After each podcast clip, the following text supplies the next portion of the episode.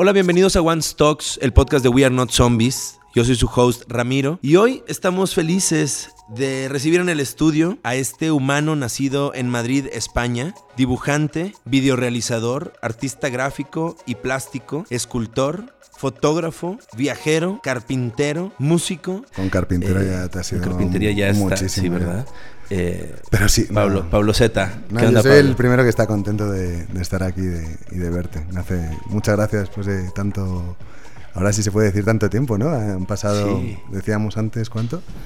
De lo del mural ese. Mira, el- del mural en febrero del 2014. Eso quiere decir que lo habremos grabado un mes, mes y medio antes. Entonces han pasado de esos cinco años. en el Museo del Juguete, en el En el techo, Museo del que Juguete. estuvo bien, bien chido estar ahí. En el Museo del Juguete pintamos este, este mural. Pues no, me da mucho gusto estar aquí. A ver, estoy intrigado, no sé qué, qué, qué quieras saber o qué, qué te pueda contar yo o de qué vamos a hablar. Estoy- Oye. Estoy, asustado. Oye, fíjate, a mí también me da mucho, mucho gusto tenerte acá. Eh, decíamos en el mural, bueno, en el mural fue de monos rojos. ¿Qué ha pasado con los monos rojos? Se me repite el personaje y, me, y lo, lo vuelvo a incluir en muchas... Ahora tengo exactamente como cuatro proyectos editoriales que, que están por hacerse, por publicarse, más o menos algunos. Y en tres de ellos salen los hombrecitos rojos de manera indirecta alguna, otra un poco más directa. Y pues, no sé, me, me hace mucha gracia las micropoblaciones, estas manipulables que puedo dibujar. Y sí, ahí sigo. Cuéntame, platícame los monos rojos, para los que no saben de qué estamos hablando. Ah, bueno, desde hace tiempo tengo un personajito rojo que se repite, es como un ser impersonal sin boca, no, no muy expresivo, pero pues están siempre en actividad y pues son del color rojo, como, como su nombre indica, hombrecito rojo. Que te tengo que contar que cuando hicimos un proyecto y lo tuve que presentar en inglés no pude decir Redman porque está muy mal visto en, en inglés, como pieles rojas, como un término racista Sí. pero pues me hizo gracia el, el lenguaje y todo eso. Y los hombrecitos rojos, pues eh, en mi obra gráfica, pues se han, se han ido repitiendo en, varias, en varios proyectos que no tenían mucho que ver unos con otros. Y hay un proyecto de serie animada, o sea, de, para niños, que se llama Planeta Otto, que pues son parte primordial, como los, es como el, la metáfora de la, de la Tierra, pero con hombrecitos rojos, mientras hay unos gigantes alrededor que tienen otra historia. Eso es planeta Otto, ¿no? Y en otro libro, que ese sí va, va a estar muy chulo, que se va a publicar muy pronto, que se llama Sígueme, es la trayectoria de un hombrecito rojo diciéndole a un niño sígueme y se van persiguiendo por un sinfín de recovecos de una casa y se meten debajo del agua y mm, salen por cuevas y bueno, es todo un recorrido de un mega puzzle, mega rompecabezas y el protagonista otra vez es el hombrecito rojo que no que viene de otro lado. Y ahí eso es lo que te, lo que te cuento. Oye, ¿cuándo sale eso? Eh, previsiblemente para diciembre de, de- de este año. ¿En qué 2010. formato? Em, Es un, forma, es un libro carpeta. Ok. Eh, tengo un libro parecido, el de Pastel, Pastel de Lodo, que hice con Armando, Armando Vega Gil, Rest in Peace, eh, que, que copiaba un poco el formato de que son, son módulos que se van juntando y al final forman un dibujo global y descubres una historia. Y este pues es, es muy visual, yo estoy súper contento con ese proyecto. Ya te- luego te paso imágenes para, para que las tengas. Te Oye. ¿tienes, ¿tienes pensado sacarlo en otros, en otros formatos? En otras... Lo estoy pensando en animación. Claro. Animarlo porque las transiciones son... Es, es una historia enorme, ¿eh? porque es un- no sé si son 24 partes de rompecabezas que narran distintas escenas, pero tienen mucho detalle. Y luego, viéndolas juntas, pues forman otras historias. Es- me lo pasé súper bien haciéndolo. Es, eso fue mágico. ¿Qué ha pasado con, con los cuentos que, han, que has sacado antes? Pues los cuentos tuvieron mucha aceptación y mucha repercusión. Y francamente, pues eh, digo, ahora con lo que pasó con Armando, pues justamente eh, mucha gente se acordó y escribió y recordó, fue un revival muy bonito. Y, y no sé, ahí están, eh, ese fue un proyecto precioso porque era gratuito. y era de libre difusión, incluso el formato libro se regalaba siempre que fueras a pedirlo al ayuntamiento, a la Casa de Cultura, no sé dónde los daban, por ejemplo en Aguascalientes. Y, llegó a muchísimas casas, a muchísimos niños, fue súper bonito. Y al estar también, el proyecto era genial porque era como un 360, también tenía la parte visual animada que estaba en las redes y también era gratis. Entonces se empezaron a formar como redes con eso, la gente Digo, te contaba que de vez en cuando recibo dibujos de niños así de hombrecitos o de marcianos y cien pieses y es muy entrañable. Es un bonito recuerdo. ¿Todavía pasa eso? ¿Te mandan dibujos? Sí, sí. Digo, pues, sí, sí, te, pues la semana pasada me, me mandaron una foto de, de, un hombrecito rojo en un pastel. o sea, te quedas como, wow, qué chulo. oye, ya lo, mencionamos. Es, como el Kobe, o sea, como la mascota olímpica o el tú eres el mono rojo, ¿no? Yo soy el mono rojo, o que todos, ¿no? ¿Qué? ¿Tú qué eres? Yo siento, ¿Tú qué yo siento que sí. Pues, pues tú eres el hombre rojo. Yo lo veo y, desde que lo vi la primera vez. Es despersonalizado, es tratar de hacer un personaje sin mucha que, se pueda confundir con otro y hacerlo protagonista, porque en el fondo lo que interesa es la narración, ¿no? Lo que estás contando con, sí que siempre están actuando, siempre están haciendo algo, de ahí siento como este, este alma que conecta. Son frenéticos, yo creo que lo, único que sí tienen como peculiar, que no me había dado cuenta hasta hace poco, es eso, que es actividad frenética, hasta durmiendo siempre están en alguna posición que, que, denote que van a hacer algo a continuación o va a pasar algo, yo qué sé. Yo sí, siempre estoy pensando, maquinando historias. La primera vez que lo vi fue cuando entré a tu a tu estudio. Aquí en México. Aquí en México, en la Condesa. Porque también eh, luego eh, ha habido murales y han salido, yo, yo también, pues de mis cosas es pintar murales bastante grandes y, en, el museo, eh, ¿dónde estuve yo? En el... No me acuerdo, pero bueno, en, en, varios lugares, hasta en Los Ángeles, en la granja de nuestro común amigo ah, Elliot. Claro, claro. Tengo ahí un mural, de hecho, tengo que ir a pintar a Los Ángeles otro mural. Eh, con hombrecitos rojos o sin ellos, pero, pero pues sí, eso, eso es lo que te cuento. Oye, el planeta Otto, yo me acuerdo haber visto, haber visto bocetos y... Sí, sí, sí eso está muy avanzado, solo que ahora con, con el cambio de ubicación, cambié, cambié de ciudad, cambié de país, cambié de continente eh, pues todos mis proyectos se han ido un poco retrasando porque me he centrado mucho en el nuevo proyecto bestial, que es la Factoría Z, que es lo que llevo trabajando desde México, que es un mega estudio donde se haga de todo. Y a petición, porque también va a ser eh, residencia, ya ha funcionado como residencia artística, pero la idea es vincular proyectos que no tengan nada que ver, o sea, hacer proponer el espacio alrededor del proyecto. ¿no? Entonces, no sé, yo, estoy muy esperanzado porque creo que van a surgir muchas cosas inesperadas y eso hace que la vida sea muy divertida. Tú siempre has usado lo de, lo de Z, ¿no? Al final siempre lo has usado, siento que tiene que ver como con el trademark de, del realizador, del creador, el estar vinculando un poco, yo pensaría que acá tiene que ver con la, con la, no sé, con la visión o con tu visión en ese momento, que siempre va, quiero pues, pensar, evolucionando.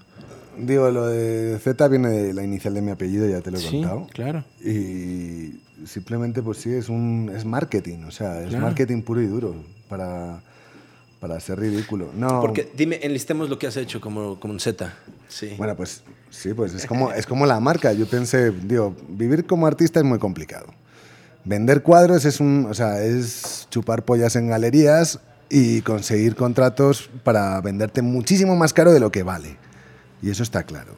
Y yo estoy muy contento con mis amigos que están en galerías y, y los respeto muchísimo, pero por ahí no voy porque me da mucha pereza. Y por eso dije, no, pues lo que tengo que hacer es hacer otro tipo de modelo de negocios. Y el, el pintor es un negociante también. O sea, todos los artistas quieren vender algo. Dije, pues yo vendo lo mío y tengo que ponerle marca y es muy... O sea, aparte de que odio el sistema capitalista del que necesito vivir, eh, creo marcas de alguna manera siguiendo las normas del sistema capitalista que tanto detesto. Totalmente. Pero es, es parte de la obra, ¿sabes? Yo creo que por ahí va el rollo. Tengo Así se tiene que las hacer. ZZ creo. camisetas. Y los digo con Z para que lo- el público mexicano entienda Repitámoslo. la, la importancia de, de la dicción. Z, Z camiseta. La Z, Z, camiseta. Mogollón de Zetas. Mogollón. Mogollón. Chingo de Zetas. Es que ya, ya perdí Muchas un poco el acento mexicano que tanto No, bien, bien. tenía. Mogollón. Eh, ZZ camisetas. Eh, cinturones. Había una marca de cinturones. Z Wallet. Z Wallet. Yo tuve mi Z Wallet. Pues, ¿Quién no tuvo su Z Wallet? claro, ¿Quién yo no tuve. tuvo? De hecho, la, la busca, la buscaré. Eh, ¿Qué más tengo con Z? Eh, bueno, la factoría Z, obviamente. Claro. Eh, las Z Chicks, que antes Las mencionaba. Z Chicks. Las Z Chicks. Que eso fue un proyecto chorra que me dio. un, un pop-up. eh, un pop-up. Un pop-up. No sé, no sé, un experimento. Tenía intriga por saber. Era un experimento sociológico con mujeres para fotografiarlas como ellas quisieran. Y estuvo bien. Y eso ahora sí nos lleva a, a que quiero que me platiques qué onda con la factoría Z. Uy, la factoría Z. Yo solo he visto lo que, lo, lo que has publicado. Este como diario de la, de la, de la materialización, creo, de la última Sí. fase de la, de la factoría y que de pronto hay actividades. Es Yo un- estaba en, en un viaje tratando de descifrar qué estaba haciendo mientras empezaba a hacer este proyecto. Y, y la verdad es que a medida que lo transito, el proyecto, y de que pasa el tiempo, me, me voy dando cuenta de, de las variantes y de lo variada que es la... No sé, que hay muchas posibilidades para, para este espacio que estoy transformando en muchas cosas y que sirve de muchas cosas al mismo tiempo y de mucha experimentación. Y, no sé, yo estoy, estoy feliz, es, es una nave enorme, en planta son como 300 metros cuadrados diáfanos, pero luego tienes un, un patio de 700 y está en un entorno muy... Yo, yo lo definiría como extraño, incluso para mí es un, un ambiente, yo lo conozco desde niño, es un ambiente industrial, porque ahí teníamos maquinaria y era como un taller de reparaciones, pero se abandonó, se dejó olvidado ese espacio y digamos que siete años después se, se empezó a limpiar y a recuperar y a pensar en cosas para hacer ahí.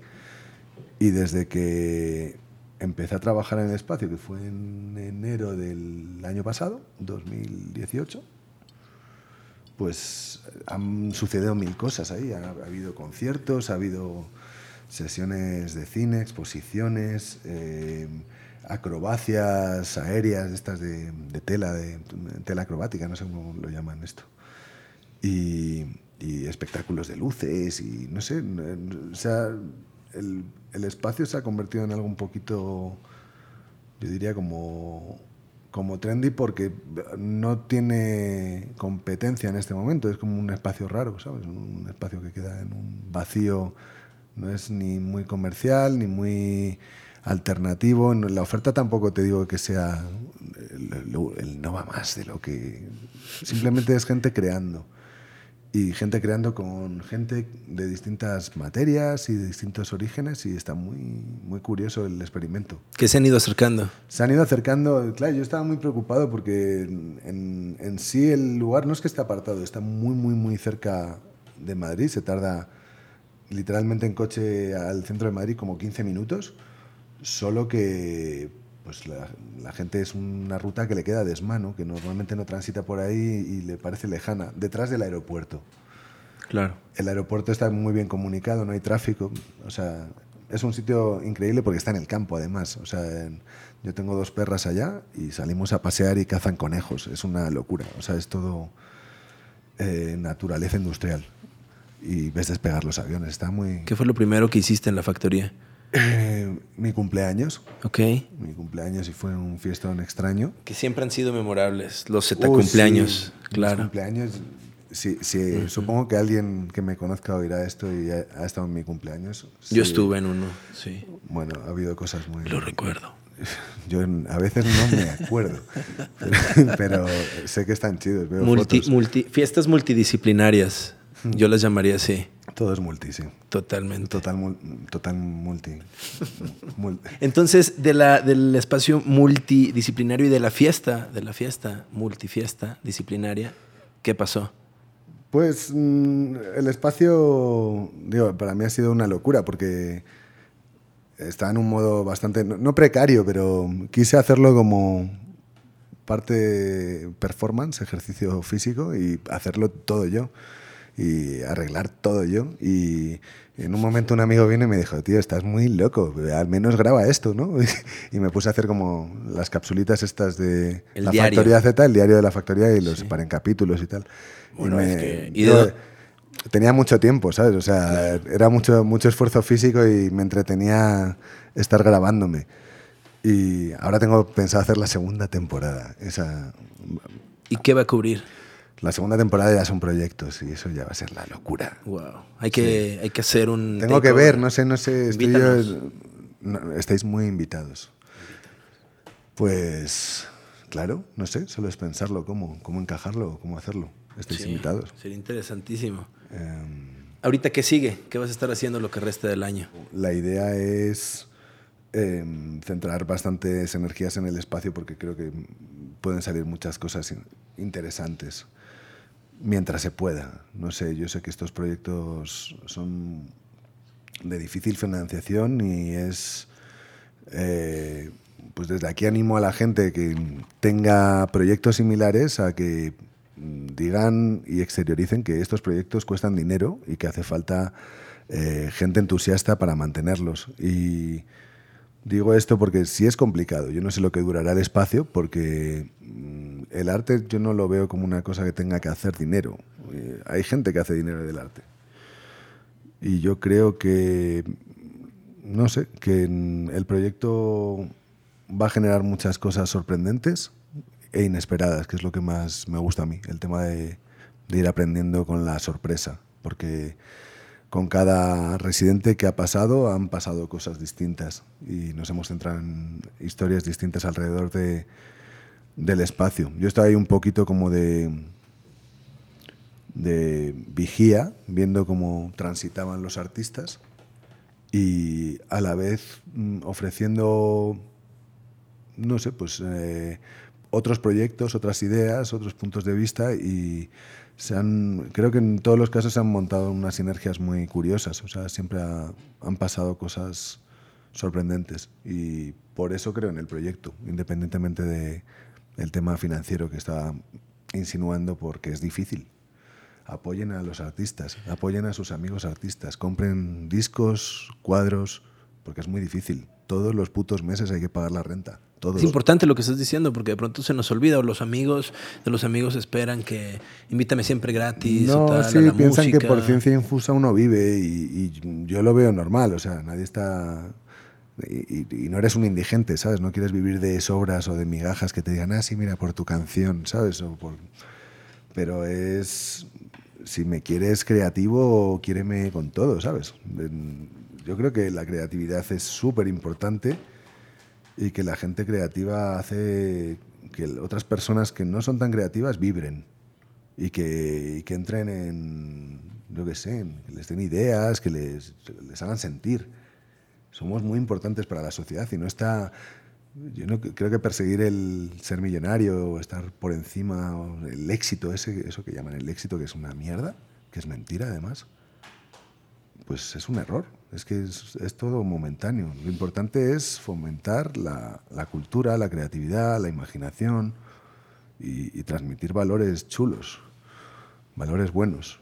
Eso creo que es, no sé, que está muy bien el cine de terror, pero está muy bien el cine didáctico, los documentales. Hay muchas formas de ser creativo y, y yo creo que es lo que necesita México, España, USA, todos. O sea, es todo. Salud por eso. Salud. Me agarra. Mm. De ahí vienen muchas cosas, de ahí viene la creación. Tú creas a partir de ahí, ¿no? Ese es el motor que siempre te está como llamando. El crear, el conectar con más Yo tengo un truco que normalmente no lo comparto, pero es que... compártelo. Yo, pues, yo, yo, creo mucho en la ciencia infusa, o sea, en el ir descubriendo las cosas haciéndolas. Y yo muchas veces me he sorprendido porque veo que mucha gente planea sus cuadros y la simetría y tal. Yo, yo lo he hecho en ocasiones para tener así como unas mejores proporciones y una mejor paleta de color, así, utilizar recursos para, para hacer algo más armónico. Pero de verdad hay veces que haces cosas por ciencia infusa, que es ponerte a dibujar sin saber dónde vas a terminar, y esos doodles, como los de Mr. Doodle, eh, te hacen, yo qué sé, llegar a recovecos de tu mente o a esquemas o a patrones que a mí me gustan mucho. Y, y lo más chido es que lo puede hacer todo el mundo, ¿sabes? O sea, por eso yo pienso que no es que yo puedo hacer esto, pero es que tú también, queriendo hacerlo. O sea, yo pinto una estrellita y al lado pinto otra, y luego otra y otra. Y la cosa es ir haciendo, haciendo, haciendo, repitiendo, no sé, o viendo, fijándote, mira, una, una cámara de fotos, ¿no? la ponemos aquí. Y yo creo que es fundamental, tío, el fomentar la creatividad fomentar la creatividad, que ahí de pronto en lo que dices es, es, fácil no encontrar el tiempo para solamente observar o solamente eh, absorber ¿sabes? O sea, de pronto... Lo dices por tema de redes sociales. Lo digo por la inmediatez en la que se vive, lo digo porque de pronto se trabaja un chingo y obvio se tiene que trabajar para pagar las cuentas, pero eso te mete en un rollo en el que de pronto a lo mejor no encuentras el tiempo de de pronto salir, echarte al pasto, ver el cielo, ver a gente, otra gente platicando, otra gente andando, o tú platicar, o tú, o tú respirar, ¿sabes? Que son cosas que de pronto suenan muy simples, como si respira, yo de eso como me gusta mencionarlo constantemente porque se nos olvida respirar, ¿sabes? Como al día o al tiempo, el tomarte el pues tiempo de realmente absorber. Te digo porque... se nos olvida plantearnos qué estamos haciendo con nuestras vidas. Exacto. Y yo en particular como artista me tengo que plantear todos los días qué estoy haciendo, porque, porque es irracional frente a, a lo que te pide la sociedad. Entonces yo entiendo muy bien el lado contrario, porque yo también he estado en la empresa privada, yo he sido empresario, he estado contratado durante años en ingeniería, he estado haciendo trabajos de horario, o sea, sé lo que es. Y de ahí creo que entiendes ese mindset que a todos se nos es como de digo, creo, imputado, ¿no? Digo, no, no le recomiendo a nadie la experiencia de pasar por la empresa. Nada, no. Digo, hay gente que... Cuando lo conoces, lo conoces de fondo. Sí, que, que, encaja mejor con esa tranquilidad de sueldos fijos y todo eso. Y hay otra gente que, sinceramente no creemos en el dinero y punto, ya está, no hay nada más. Y no creo en el dinero y es una teoría absurda y no es comunismo ni es nada similar, ¿no? Y también veo muy lejano el trueque y inaccesible para la mente del siglo XXI que tengas que pagar por la vivienda. Es un puto absurdo. Totalmente. O sea, deberías vivir en un agujero en el desierto y estar tranquilo, pero no, quieres vivir en una mansión, comodidad, comodidad y normalidad y ser todos aceptados porque todos somos iguales y es una basura eso, nadie está bien. Más en todo eso que estamos diciendo, ¿no? que todo está vinculado, lo, lo, que mencionabas ahorita, del éxito, lo que dices ahorita, de... Es que todos pensamos que tenemos que ser exitosos, es una puta mierda. Pero todo esto es lo que nos están diciendo, ¿no? Lo que desde chiquito nos están diciendo, te la crees, ¿sabes? Lo estás buscando. Hemos aprendido y nos repetimos. Estás buscando la casa, estás buscando la casa y estás buscando el crédito, la tarjeta de crédito por el dinero y el dinero que te lleva el éxito. Pero si te vas a morir, ¿para qué quieres una casa? O sea, ¿para qué vas a estar invirtiendo el dinero en una casa? En, yo vivo en, Viena, en Viena son proporcionalmente, o sea, los países que se vive de puta madre, los alquileres son más baratos en proporción a los sueldos. Y en los países como México, como España, es una locura de capitalista, o sea, es, es una cosa enferma. Eh, no, no, no puedes vivir solo. Ahora que está tan de moda eso de la, libertad de pareja y de no rejuntarse y toda esa cosa, tío, no, puedes permitírtelo. Al final te sale mejor estar casado, ¿sabes? Es como... Eh, es absurdo. Te, te, cuesta más de un sueldo un alquiler. Un alquiler bonito, digno para, para vivir. Solo se vive una vez, señores. Me queda claro, me queda claro que tú ya tienes completamente dividido y aceptado el me vale el dinero, el capitalismo, yo puedo vivir en un hoyo, me vale verga todo eso, lo entiendo, lo respeto, está de hay, hecho hay de ti como perfecto. trates de atacarme. No, O no, sea, no, no, no por eso, no por eso. Suelto a mis perras. No, a, Desde- por, a por el desde mexicano. España, desde España. Van a cruzar el, el océano y te van a morder las nalgas. Oye, no, no, no, no va por ahí, no. Eso me encanta, eso me encanta. Eso es, yo diría, como nivel, nivel, y tomando justo el esquema capitalista, ¿no? De la pirámide, eh, y emulándolo y tra- trayéndolo a nuestros términos, siento que eso es nivel, nivel 2, y siendo nivel 1 ya como cinta negra y cosas así, ¿sabes? Creo que ese es al, al despertar al que tenemos que llegar a partir de la creación, a partir de sentirse vivo, a partir de expresarse de alguna manera, la manera que te guste, ¿no? Tú dibujando. A mí me encanta el tema del dibujo y siempre lo traigo conmigo porque siento que Pues todos dibujan. No, yo dibujo, mira, eso yo los dibujé. Ponte a dibujar ahora. ¿Qué haces que no estás dibujando? No, es que ahorita... Ah, espérame. es- estás- estás centrado, perdón. Estoy centrado. Oye, Entonces- no estoy dibujando para no estar así para abajo. En, en fin, todos dibujamos y ¿Qué todos quieres? dejamos de dibujar. ¿No? Eso es algo muy importante. Sí. Tú siempre lo has estado haciendo. De hecho, Pues- en el documental hasta mencionas de yo dibujaba de chiquito, muchos lo dejan de hacer, yo seguí y lo sigues haciendo. Eh, Pues es que lo disfruto mucho y no sé, me parece como terapéutico. En los momentos que me pongo a dibujar como que me calmo. O sea, yo estoy mejor dibujando que haciendo haciendo otras cosas, tío. Sí. Y eso está vinculado a todo lo que estamos diciendo de cómo ya estás desprendido de todo este trip, el trip capitalista. No, aceptemos, de- no, no, no, no, eso es. aceptemos es- que de está decir- cabrón Acabas estar de decir fuera una de eso, vulgaridad. ¿eh? Yo no estoy fuera. O sea, cualquiera que no piense. fuera en el, en el No, no, abstracto necesito intelectual, dinero para vivir. Claro que Fíjate, yo estoy en sí, el esquema. Pero lo que dijiste en un principio fue desde lo que entiendo como capitalista, ¿no? Y lo, en lo que entiendo de crear una marca y eso que te permita crear. Yo lo digo por lo mismo que has demás. dicho tú, de mirar las nubes, el cielo, Sí, pasear, sí, sí. disfrutar de la vida, ser consciente de ella. Em, creo que lo malo de esa sociedad que estoy criticando y que animo a cambiar Sí. es que justamente lo que yo creo es que la gente está desprendida de su humanidad Totalmente. y vivimos de una manera muy extraña. O sea, no deberían pasar los coches por las calles aquí. No, No debería haber calles de coches. no, no y, na- debería. y nadie lo entiende, pero eh, somos el futuro, ¿Ves carajo. cómo, ¿Ves cómo de nuevo ya nos regresamos a hablar al no, sistema? porque, porque es un mundo gobernado por pendejos, como decís aquí. Exacto, exacto. Y, ¿Por y nos venden la idea de no se puede cambiar, es que no, no se puede cambiar, no se cambia porque siempre ha sido así, como mira, los griegos estaban así, pues nosotros también. Y, los romanos. lo- los romanos, Y tío, qué mal lo hacían. Al final, mira, un super imperio. Pero ahí, pum, fíjate. Pum, Nueva York, pum. Allá nos regresamos a la pirámide zombie, ¿sabes? Al sistema capitalista, a lo que nos dicen que es. Pues sí. Que eso, como tú dices, en eso hay que destruir Es esos que paradigmas grave- desde la creación. Lo grave es que tú hablas en plural, nos dicen, no, la gente se retroalimenta.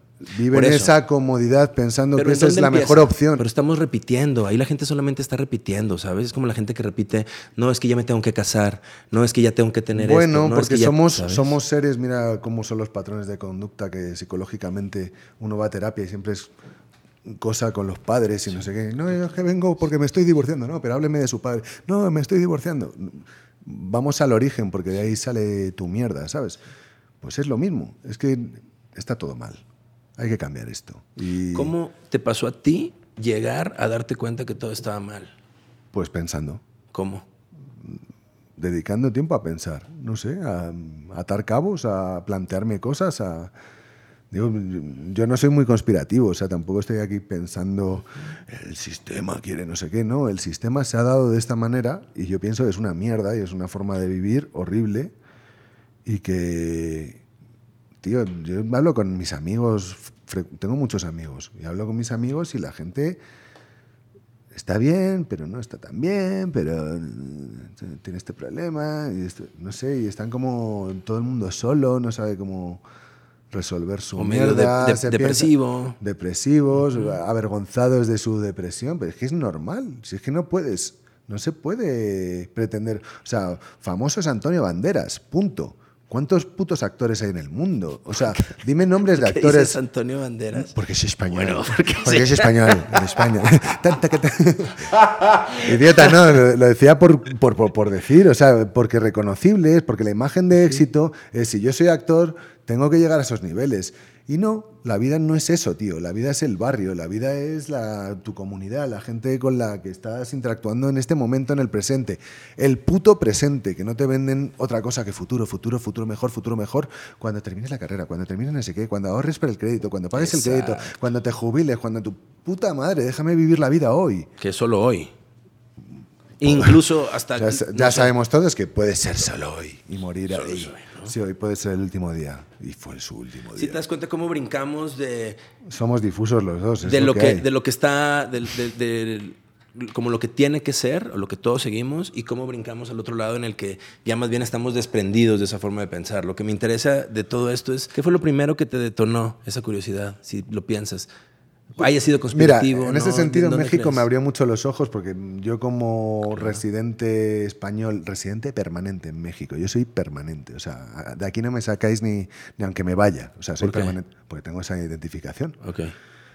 como residente permanente, pasé muchos años analizando cómo era la sociedad. Y la sociedad mexicana es una sociedad. Y cuando volví a mi país, de repente también me puse a analizar mi propia sociedad ya con una visión turística. O sea, porque llevaba muchos años fuera y porque empecé a residir y a fijarme cómo vivía la gente. Y, y tanto en un lado como en otro veo que, que no sé, eh, yo he viajado mucho y tengo mucho, muchas millas. Y, y los modelos, tío, son muy asquerosos. O sea, la forma de Y es vivir de como la el gente. mismo, ¿no? ¿El qué? Y es como el mismo. Sí, es co- copiar un. Digo, con variantes y te- depende mucho de. Con sus Sí, tropicalizaciones. exacto. Es pero de- el mismo. Dependiendo de las latitudes, eh, hay unos, unos propósitos, pero a la vez es lo mismo. Y, y- y lo que más me preocupa no es que sea uniforme, es que no es satisfactoria, no es un modus vivendi eh, de felicidad. La gente no. Para nosotros, ¿no? Ni para, para- el día a día. Para nosotros te refieres a todos, para los Sí, humanos. sí, no, no lo es. No lo es. Y yo desde que vivo de otra manera o me lanzo a hacer las cosas de otra manera, realmente he sido más feliz, siempre. Y, y no me arrepiento de nada, a pesar de las dificultades y de la lucha. Y ahí seguiremos, sí, porque entonces, no sé, igual el lema de la vida es intentar buscar lo correcto, no decir lo correcto es lo que me dan, sino qué es lo que quiero yo. Sé, honesto contigo mismo, solamente contigo, no lo digas ni en alto. ¿Qué, es lo que quiero? Quiero divorciarme, quiero tener hijos, quiero viajar en globo, quiero irme a vivir a otro país donde haya gente exótica que me enseñe rituales, no sé, algo que no quiere mi familia, no sé, quiero algo que, que me da miedo aceptar. Pues respóndete, tío. Eso es lo que tienes que hacer. Plantearte las cosas. Dejar de, de- de pensar que la vida es una, una película y que son capítulos y que cuando termine tal capítulo puedes volver a la reposición y cambiar personajes. No, es lineal, o sea, se termina. O sea, la vida... ¡Pum! Hay un ilustrador que se llama Javi Rollo que siempre hace esquemas así de... Pone birth y death. Y te marca algún hito ahí en el camino. Es un crack. Eh, esto, es, Nacer esto es la vida, no, son- no, no es la serie que te venden. Eh, estamos todos enfermos buscando a la persona perfecta cuando somos desgraciados y no somos perfectos nosotros. No hay gente perfecta. Eso es una, un error, un error garrafal. No se puede perseguirla ni, ni pretender perseguirla en cualquier campo. Es absurdo. Uno no está vivo para, para ser un perfecto matemático. Pues, ¿por qué? Tú imagínatelo como un hormiguero. Y, esas, y tiene que haber hormiguitas destacadas. Al carajo. Ni Aristóteles, no- tú no sabes ni cómo era Aristóteles, ni la cara que tenía, ni si pegaba a sus hijos, ¿sabes? O sea, no sabes quién era Aristóteles, pero te, queda como en la memoria. Tienes que ser... Yo creo que ese es el error de la sociedad, es esta. El pretender ser algo más. O a lo mejor yo estoy obsesionado con el tema de, de pretender ser, o sea, de, de analizar este, este conflicto, pero yo creo que la, la- pienso todo esto, llego a esa conclusión porque yo no me he visto feliz en circunstancias y he buscado cambiarlas. Ya está. No sé, que la vida son momentos y hay que empezar a cambiar la forma de pensar y plantearse qué quiere uno de su vida, cómo quiere estar. Yo he conocido gente que ha cambiado. Tenía un ex cuñado que se hizo carpintero a los 50. Mm, con dos huevos, pues sí, con, con, dos huevos y con mucho miedo, ¿sabes? Porque, porque es difícil. Salirse de ese esquema es difícil, pero creo que es, lo siento, pero es como en, es el salto de fe, es como en las pelis estas de Indiana Jones, que tienes que creer que vas a pisar la baldosa aunque tú no la veas, o sea, eh, eh, arriesgarse y vivir tu sueño implica cosas eh, comprometedoras para, para, muchos campos. Y es de, es de valientes, tío, pero la raza humana es gente intrépida. Saltan al espacio, tío, están zumbados, están locos. O sea, eso somos los humanos. Pues yo creo que la respuesta está ahí, en, en, en seguir esos instintos, no empezar a juzgar estos modelos capitalistas, básicamente. O sea, de, tío, a estas alturas del siglo XXI, a nosotros nos prometieron que iba a haber coches volando, y tal. hay drones. No, pero, pero no hay coches volando. Y va a ser todo más Blade Runner, ¿sabes? Más, más, más cool.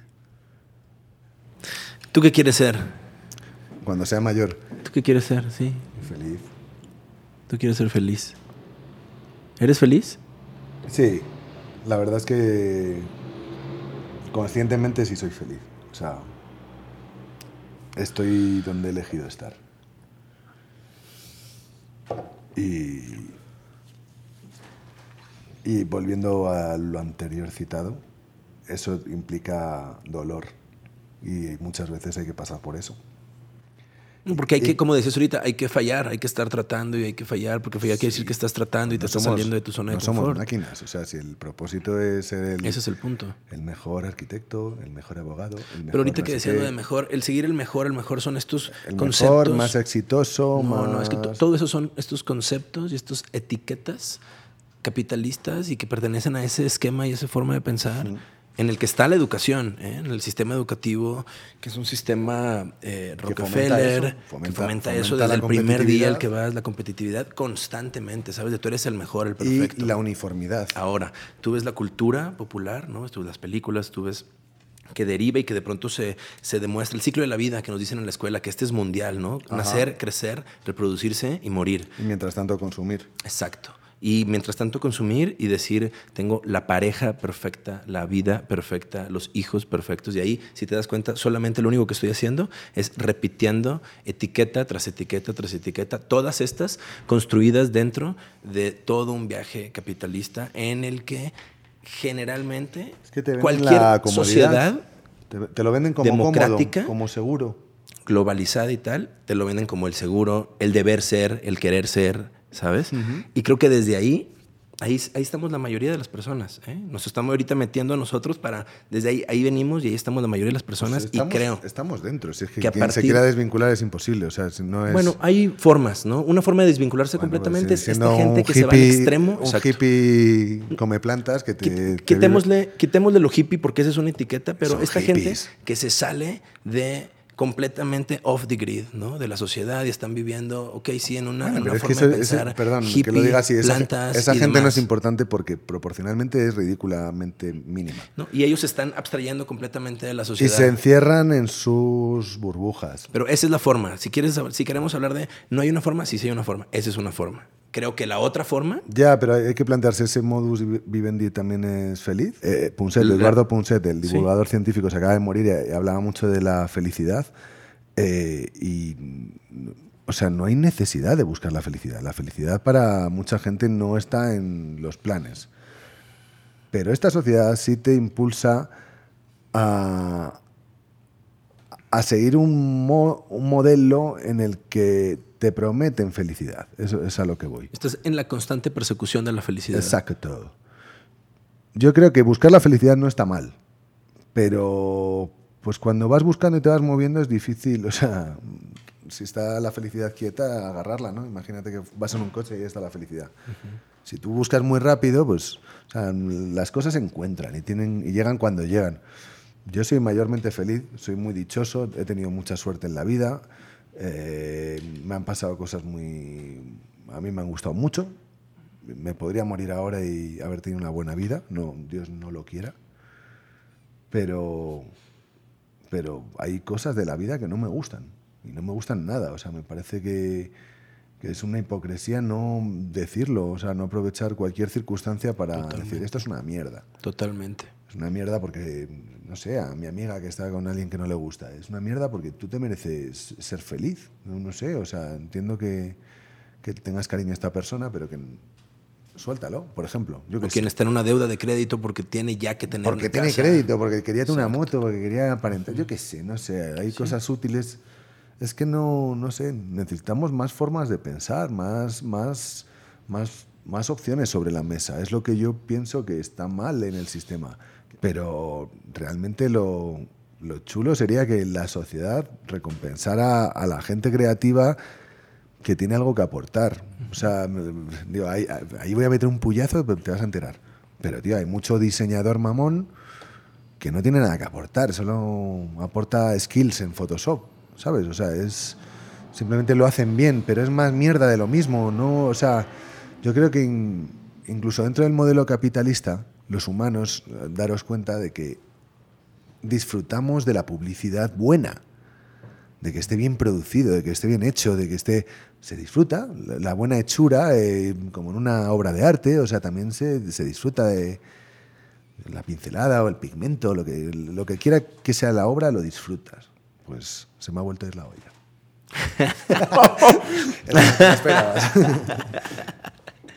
Estaba tan inspirado. Todo, todo viene a partir de estar creando, es lo que me queda claro. El querer crear Ahora, hay gente que se le olvida. Pues entrar en ese mantra de, no plantearte las cosas y hacer un poco lo que disfrutes. Yo digo, yo dibujo porque me mola, pero también eh, tengo cerámica, lo que sea, me pongo a hacer o yo que sé, me das un marcador y te pinto la pared. Yo que o sea, todo va por ahí de, soltarse un poco. Y, siempre estamos con la misma historia de, no, yo es que no sé dibujar, es que no Todos, es lo que te decía. Nadie sabe. Todos sabemos Se aprende haciendo sí digo dibujar lo que se dice como bien y que debe ser realista ¿Qué, o algo ¿qué, es, ¿Qué es eso? ¿Qué es dibujar bien? Pero si luego nos encantan los monigotes, o sea, o sea, podemos apreciar mucho la Mona Lisa, pero la cara de Bart Simpson igual te transmite muchísimas más sugerencias que una buena chura, pero bueno. Que no estoy muy seguro qué tanto se puede apreciar la Mona Lisa y qué tanto, incluso la gente, yo tengo muchos amigos, la mayoría que la ven y dicen, no, pues sí, la vi, pero, ¿sabes? Es como... Está bien fea. Está bien fea, o sea, no sé qué, estaba chiquita, yo ah, pensé que estábamos grandes, es como muy común. De nuevo, fíjate, todo eso estamos diciendo y repitiendo lo que nos han dicho, ¿sabes? Y ahí vamos todos a ver la Mona Lisa. O lo que decías hace rato, justo que me pareció interesantísimo, que es Aristóteles. Sí, estamos repitiendo lo que nos dijeron que era Aristóteles, ¿no? Estamos repitiendo lo que nos dijeron. A ver si lo dijo Aristóteles. O la historia, ¿no? Estamos repitiendo la historia. O luego, ¿sabes? Lo que decías, los Diciendo está documentado, está documentado, pues ya. ¿Quién dice? Ellos, ellos, Y suena conspirativo, pero ellos dicen, ellos dicen, así es. ¿Quiénes serán? ¿Quiénes serán? ¿Qué pasa que, que, siempre vemos... Vivimos en la física, vivimos en... Dicen que está muy mal vivir en edificios donde hay acero, por ejemplo. Claro, concreto. Concreto, el concreto, el concreto en sí es muy tóxico porque se consume muchísimo material para generar un kilo de cemento. Y tienes que calentar un horno a 800 grados, imagínate. O sea, yo me refiero a plantearte las cosas como eso, es decir, pues si yo me voy a construir una casa, por poco que sea el impacto, voy a intentar hacerla verde. Ah, no, es que eres un hippie. No, es, es que igual es hasta más barato la experiencia es bien chida, el construir con materiales locales, y materiales locales me refiero a tu mismo terreno. Lo digo por, experiencia, pues yo me construí una casa aquí, en México, y fue todo un descubrimiento el plantearte cómo lo voy a hacer más barato. Pues agarrando piedra del lugar, agarrando tierra del lugar, agarrando arbustos del lugar, caña del lugar, plantando más caña, o sea, buscándote la puta vida. Y la gente le da miedo a hacer eso. Dicen, no, pues voy al Leroy Merlin y me compro las tablas. Tío, córtalas tú. Bien man. O sea, no en el sentido de macho, sino Sé un humano, tío. Búscate la vida. Yo me he tenido que buscar la vida mucho últimamente de cómo solucionar, cómo sacar agua a 13 metros de profundidad cuando tu bomba está rota. Necesitaba agua. Pues te buscas la vida. Volvemos a lo mismo. Todo el rato es planteate tu vida, qué quieres, qué quieres, qué quieres, qué quieres, no tengas miedo, adelante, qué quieres, no va a pasar nada. Que nace de escucharte a ti mismo y aprender a aceptarte. Si eres, eres la única persona con la que, estás, si es que no es que te puede desaparecer todo el mundo, que si sigues vivo, eres el único. Que para hacer eso, uno de los primeros pasos es dejar de escuchar lo que te dicen que debes de ser o que, debes de perseguir. Que eso está muy cabrón no, no puedes dejar de escucharlo. Y de hecho, o sea, yo con 41 años que tengo, a mí me repercuten las palabras de mis padres muchas veces. O sea, es inevitable. Ahí te va. Y esto lo saqué de, de, de, terapia, pero todos traemos esta versión nuestra eh, diminuta mi, pequeño Ramiro, tu pequeño Pablo, el mini yo, tiene una cabecita así cuadrada, como estos mini boppers, ahora juguetes que venden. Y ahí justamente está depositado todo este trip que tiene que ver con los papás, que tiene que ver con la educación, en la mayoría de los casos, o cuando menos en México, que tiene que ver con la religión. Todo eso está depositado ahí. Conforme vas creciendo, esta versión diminuta se, se debe de ir haciendo cada vez más pequeña y el punto es que llegas a un, momento en el que o la dejas de escuchar o, o, la aprendes a aceptar, pero te desvinculas de manera tal que dejas de tener este sentimiento un poquito de culpa porque no estás siguiendo los parámetros o lo que te dijeron o lo que se supone que, deberías de estar haciendo. Pero muchas personas, y de ahí viene un poquito creo que la ansiedad, del problema de ansiedad, de la depresión, de la infelicidad y de todo, es esa constante persecución del deber ser, deber estar, lo que se nos dijo. Entonces, todo eso, lo que dices, ese sentimiento que te debes sentir raro por tus papás, está depositado en esa versión diminuta de nosotros y hay que aprender a no escucharla, ¿sabes? Aceptarla, a vivir con ella, está con madre, es como el ego, y a no escucharla. Y, ah. si, y si lo que tú estás haciendo, porque eso eres tú, te lleva a hacer algo diferente, o en sentido contrario a lo que se supone que aprendiste o que eres, tienes que hacerlo y no tiene absolutamente nada de malo. No importa que lo hayas estado haciendo 20 años de tu vida, o 30 años de tu vida, o tal. Pero yo siento que es muy difícil. Es, es, como una sociedad que está llena de candados que te impide seguir rutas lógicas. O sea, decir, mm, yo estoy en este punto y quiero llegar a este otro, pero se espera de mí esto, yo esperaba de mí esta otra cosa que me inventé porque me decían que tenía que esperar de mí esto, y me da mucho miedo tomar ese camino porque voy a decepcionar a mucha gente, porque si decepciona a mucha gente, finalmente me voy a decepcionar a mí mismo. Yo creo que todos en algún momento de nuestra vida hemos tomado decisiones que para nosotros han sido muy duras. Y cuando tomas una decisión de esas, tío, pues eh, es lo mismo. O sea, el, despertar de lo que estamos hablando, de, despertar y de darte cuenta de que el camino para ser feliz es replantearte lo que te están diciendo que tiene que ser, o sea, cuestionártelo, eh, está todo en contra para que alguien lo haga hay un montón de presiones. ¿Sabes una cosa? Siempre, a menudo pienso en chorradas como que existe la semana, que es perfectamente lógica, y el calendario, sí, el mm. gregoriano. 364,25 días que hacen que cada cuatro años haya una bisiesto. Y por eso las semanas... Tío, las semanas no existen. O sea, somos una piedra dando vueltas alrededor de, un objeto celeste incandescente. Pero marcamos fechas, horas, minutos, segundos y Aquí, por ejemplo, en México, ahora yo lo, veo con gracia, pero la gente muy apurada porque llega tarde, ¿sabes? Así, todo el mundo llega tarde, cabrones.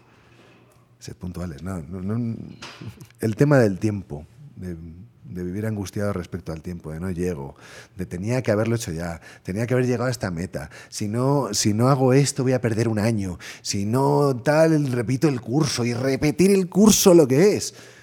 O sea, todo, todo, todo te impulsa a que si no sigues esos derroteros, esos caminos, ¿cómo te vas a plantear salirte de eso? decir, no, pues me voy a tomar un año sabático. Lo que hubiera dado yo por tener el valor a los 18 de decir, una mierda, no sé lo que hacer con mi vida, no pienso ponerme a estudiar esa mierda que no me gusta. ¿Sabes por qué? Porque lo tenía que hacer, porque lo había hecho no sé qué, porque tu abuelo era médico, porque no sé cuántos. O sea, toda una carga emocional eh, para hacerte sentir mierda al final. No, pues tengo que estudiar, sacarme un título tal. No, es lo mejor, es que tus padres quieren eso para ti, no te quieren ver en la calle. Pues, y luego puedes ser ingeniero y un drogadicto y terminar en un portal, ¿sabes? O sea, la vida no va por ahí, no va por esos logros. La superación no va por, por un sistema educativo. Si el sistema educativo ya lo tienes en las redes sociales. O sea, bueno, ahí está migrando. Perdón que lo diga, pero está migrando. Ahí está migrando. Pero que sí, que cinco años de carrera te curten mucho, sí.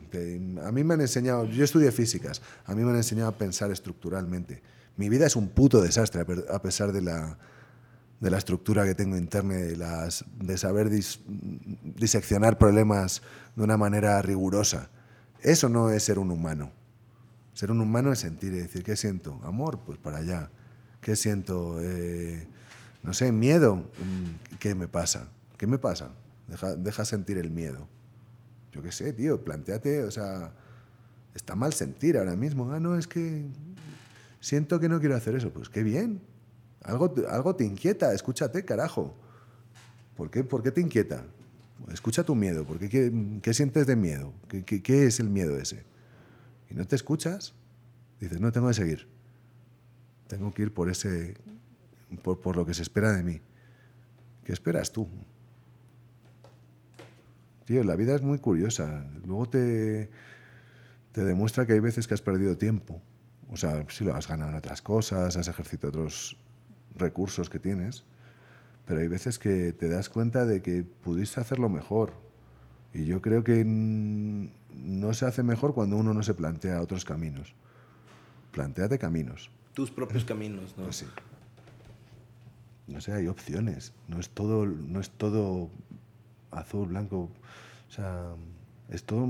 Somos, tenemos la suerte de ser flexibles. O sea, no en lo físico, sino en, que, no sé, las cosas no tienen por qué ser tan cuadriculadas ni tan angustiosas, ni, y el tema de, ya estamos viendo que con, con, los objetos, con los bienes, con eso uno no, es más feliz. No lo es. Hay millonarios que se suicidan. O sea, pasa todas las, en todos los estratos.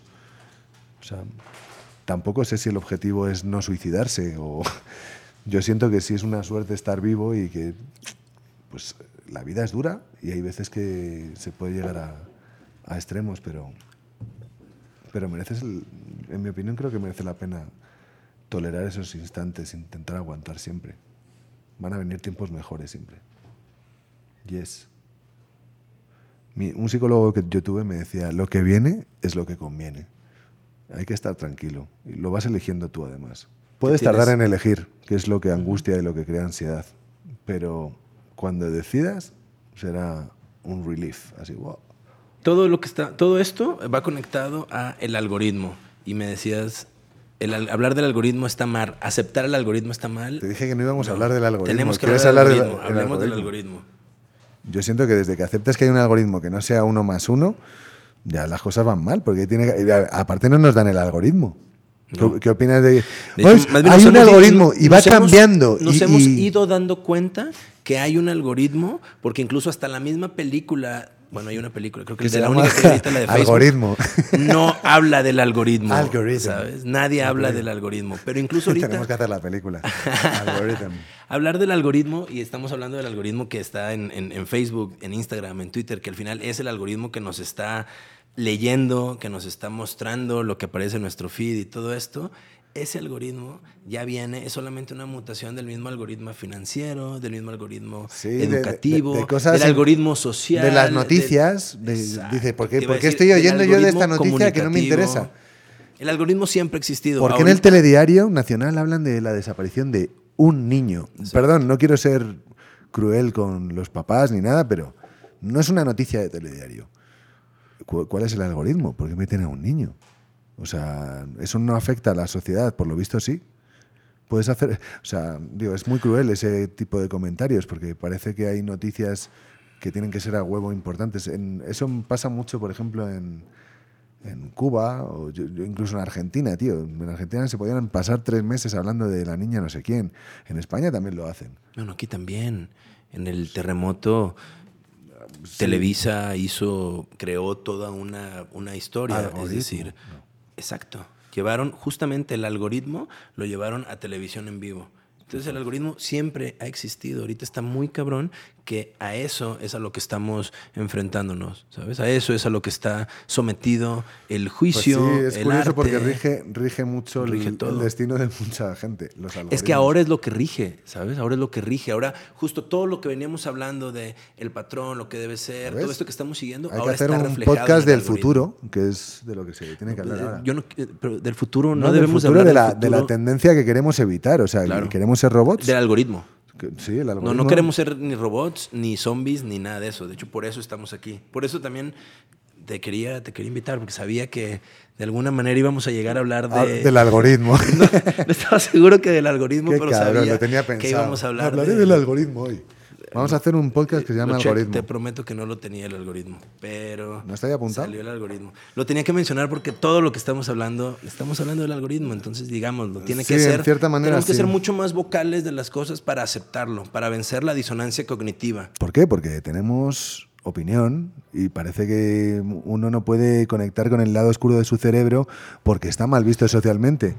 O sea, Te voy a decir algo que justo tiene que ver con eso. Estamos incluso educados a a no esterilizar. respetar tanto la opinión de los expertos que no podemos llegar a ejercer nuestra propia Nueve de cada diez dentistas. No podemos llegar a ejercer nuestra opinión absolutamente de todo, ¿sabes? Y tenemos que decir, no, es que más bien lo que dice el geólogo, el astrónomo, el matemático, el tal, pero así estamos educados. Eso, hasta eso hay que Sí, son, aprender a que son no eminencias, son eminencias y, y, han estado dentro del sistema cursando una carrera para avalar que su conocimiento es más válido que el tuyo, que en muchos casos, obviamente sí, pero en otros no tiene por qué ser a cajón. Y, al final de cuentas, eh, somos seres de sentimientos, o sea, el conocimiento está ahí y está para ser transmitido, pero no como un valor. Yo he conocido gente muy humilde, con un- una forma de pensar con mucho conocimiento, sin gran cultura, y que viven en una realidad mucho más dulce, digamos, que gente mucho más preparada y mucho más soberbia, eh, como yo. Nada, eso es broma. Pero me has entendido. rite, rite. Qué tarado. He entendido Ay. perfecto. Un gusto verte, Ramiro. Ay. Ah, pensé que ibas a seguir. No, no, no, estaba haciendo una pausa dramática, de, porque ya, ya no sé, ya no sé. Es que con el algoritmo me has machacado. ¿Por qué? No, no pensé que fuera a hablar hoy del, del algoritmo. No, es un tema incómodo. El, el- el- el- el no tener control sobre tu existencia, el no tener control sobre tus adicciones, que son normales. O sea, por ejemplo, mira, es que se puede hablar de todo. Se puede hablar de la alimentación, de la adicción al azúcar, de la adicción al móvil, de la adicción. Porque son todo comportamientos que forman parte de, de- de- de un todo que nos hace ser como somos. Hay- Es que ese es el nuevo sistema que ahora, que ahora se pero hay cosas buenas de ese ¿sabes? sistema, pero están mal enfocadas. Es lo De que hecho, yo digo. Sin ese sistema no estaríamos aquí teniendo esta conversación y tendríamos acceso a cierta información y demás. ¿sabes? ¿Por qué no? Creo que. Igual eh, sería otro no era- sistema. Me gusta pensar, y dime qué piensas de eso. Me gusta pensar a lo mejor porque creo que somos energía y nos estamos como llamando de alguna forma, y de ahí viene un poquito el coincidir y demás. Decía, ¿Alguien? decía Borges que ningún encuentro es una casualidad, todo es una cita. Ayer lo dijeron Entonces, en el temazcal que mencionaba antes. Sí. Entonces que, todo- que no hay todo es nada, esto. no hay casualidades, No las hay cosas pasan por. Exacto. X razón, Entonces por creo- aprender algo. Exacto, que a partir de ahí, ese es el algoritmo natural, ¿sabes? Este es nuestro algoritmo natural de existencia, de ser humanos, de, y el ser humano trasciende el, el avatar, trasciende el avatar, y el avatar es este, como este que ahorita estamos El avatar yo lo veo azul, ¿sabes? tío. Es que no, no puedo No, evitarlo. o sea, es no... que el avatar habla justo El del avatar es azul. pero el avatar es real. Este, y todo está conectado justo a un algoritmo muy diferente que creo que constantemente nos están arrojando a despegarnos de él, ¿sabes? Esta cosa Pues sí, de olvi- de consumir, olvidarte de- competir, de eh, lo que estás venerando desde tu punto espiritual, todo eso te, nos separa naturalmente de nuestra eh, esencia como, como humanos. ¿sabes? Mira. Creo que de eso estamos hablando cuando hablamos de estar creando, de conectar, Yo creo de que en la, en la creatividad tienes que recurrir a los niños. Y la razón es eh, esa libertad pasmosa que tienen para no tener miedo de nada. O sea, para poder... Tú le dices a un niño, dibuja un ornitorrinco y a lo sumo va a quedarse así mordiendo el lápiz como diciendo y se va a poner a hacerlo. O sea, no se lo va a plantear dos veces. Dibuja un ornitorrinco tú. Te Mira, es, es un reto, el reto del ornitorrinco debajo del algoritmo. Yo te voy a dibujar uno aquí. Va, vamos a dibujar un ornitorrinco. El otro día vi uno en, en Viena, en el Museo de Ciencias Naturales. Ajá. Había miles de, de ornitorrincos, de, de todos los animales disecados, tío. Era un museo de los horrores. Pero menuda colección. Pues no lo sé, tío. No estoy muy seguro, pero bueno, creo. No, diabólica. Ah, no sabes cómo es un Ah, no, ornitorrinco. sí, wow. Sí, lo has hecho muy bien. Sí, ¿eh? Fíjate. Sí, debe- debo dejar el dibujo, ¿lo ves? Por No, eso. no, ahí va, va súper bien. Lo estás haciendo bien, lo estás haciendo bien. Lo estás haciendo muy, muy bien. De hecho, ya esto hasta me da Pero tiempo así de... Tú le has hecho la barriguita como Perry. el de- Como más, sí, sí, sí. Sentí que el ornitorrinco igual y podía ser como el león. Lo que pasa es que tienen el hocico negro. ¿El qué? El hocico, porque tienen como ¿Sí? hocico de pato, pero es de color negro y pato. Pero es de pato, ¿no? ¿Tiene sí. patitas de pato? No ¿Y sé. ¿Cuál es el otro raro? El armadillo. ¿Ya brincaste? Pues- ¿Por qué brincaste el armadillo?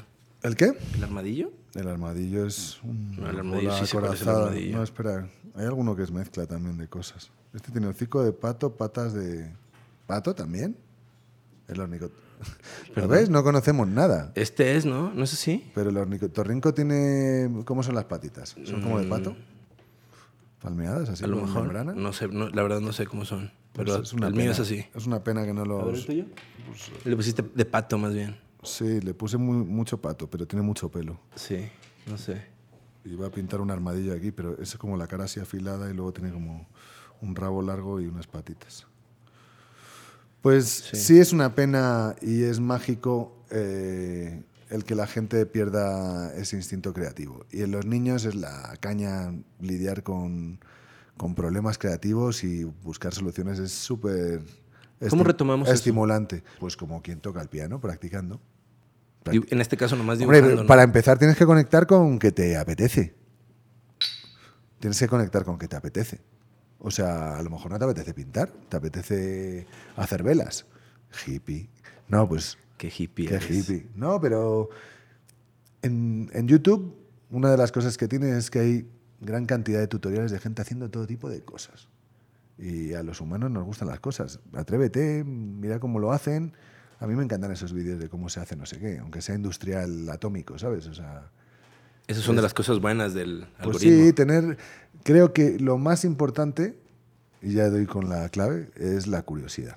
No perder la curiosidad, intentar, aunque la vida, yo que sé, te aburra y todo eso, yo que sé, desarrollar una vida paralela de, de curiosidad, de como quien se imagina los diálogos de la gente que está lejos y no les oye y tal. Fomentar ese tipo de actividad porque hace que la vida sea más rica, más divertida y más estimulante. Siempre curiosos. Yo creo que sí. ¿Cómo va la libreta? ya tengo mi armadillo y mi ornitorrinco. ¿Salió la camiseta? No salió. Sí, digo, pues, sí, puede ser una camiseta zombie. No sé No zombie.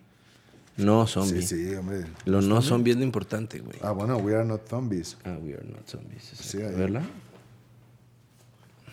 Por ahí estás tú, pareces Edgar Allan Poe, pero en realidad son tus Sí, auriculares. sí, de hecho. Parece un Edgar Allan Poe. Sí, parece. Cuando lo vi desde acá, eso pensé. Eso pensé. Está dibujando a Edgar Allan. Poe. No, esa eres tú. Eres Sí. tú con auriculares. Así que gracias. No tengas miedo, todo va a ir bien. Esa es la conclusión de este programa. Y crear, cuestionar, ser curiosos. Ser curiosos, be curious. ¿Sientes que te pusiste muy denso en la plática? Demasiado. Demasiado denso. No, sí, digo, son temas que, que me entusiasman, entonces yo creo que, pues, hablando de ellos me, me, me exalto, ¿sabes? Me, me entran ganas de, de criticarlo todo porque la conclusión todo el rato es que también está la gente en esta sociedad. Eso es lo que yo pienso.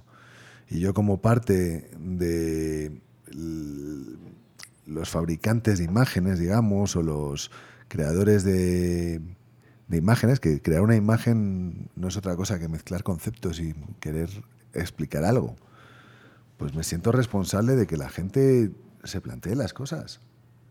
Yo creo que no está mal tener esa, esa inclinación de que, de que todo es cuestionable. Yo no lo digo porque todo esté mal, no todo está mal. Ni, ni las ideas, ni tengo la claridad como para presumir de saber cómo tiene que ser el sistema ideal. Lo que sí sé es que hay cosas que no están bien en la sociedad. Y eso ya lo hemos repetido por activa y por pasiva aquí. Pero estos consejos que hemos dado yo creo que están bastante bien para empezar y seguir, y seguir buscando más. Crear, cuestionar, curiosear. Ahí lo has. El epitafio, el epitafio, cuando muera, que pongan eso. CCC. CCC. Hay unos cursos a distancia que se llaman ZZZ. Crear, crear. Sí, había muchas zetas. Muchas gracias. Muchas gracias. Nada, un placer. No, qué chingón tenerte. Gracias. Check it out. qué bueno.